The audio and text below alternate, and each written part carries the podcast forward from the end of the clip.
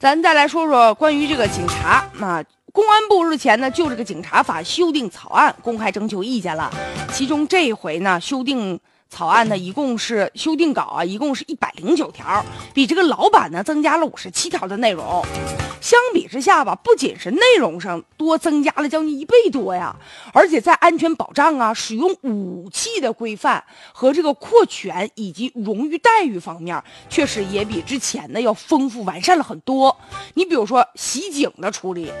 如果暴力袭警构成犯罪的，那依法要追究刑事责任。我就发现之前呢，就有很多这个新闻，有一些人啊，特别是看到了这个交警之后，他万一要喝多了，他自己呀要是没理的时候，就开始撒泼了，什么这个过去碰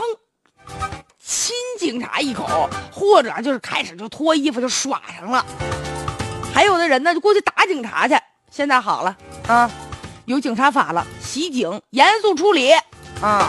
再有呢，就是对于警察这个福利待遇，说是一线基层的民警啊，从警二十五年就可以申请呢提前退休等等。因为你比如说有一些一线的执执法执勤的这个工作确实很辛苦，它属于特殊的岗位，而且呢这个艰苦边远地区，啊，要是满二十年的这个警察可以本人申请嘛，就我自愿，我如果愿意提前退休，如果经过审批可以的话，那退休了还享受正常的这个福利待遇。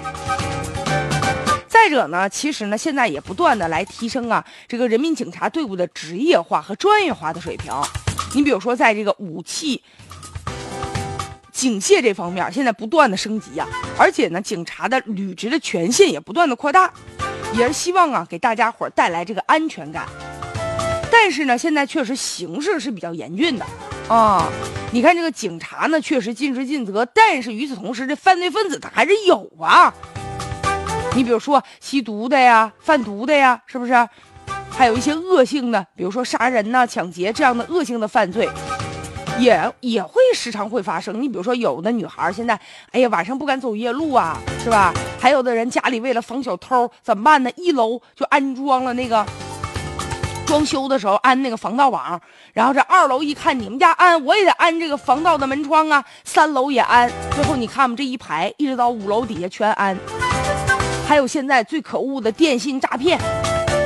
所以咱们一方面呢是这个要提高警察他们的装备啊、福利待遇啊，另外一方面吧，也是能敦促这个警察主动的去履职，主动的去承担、担当更多的职责，来保护大家伙的安全。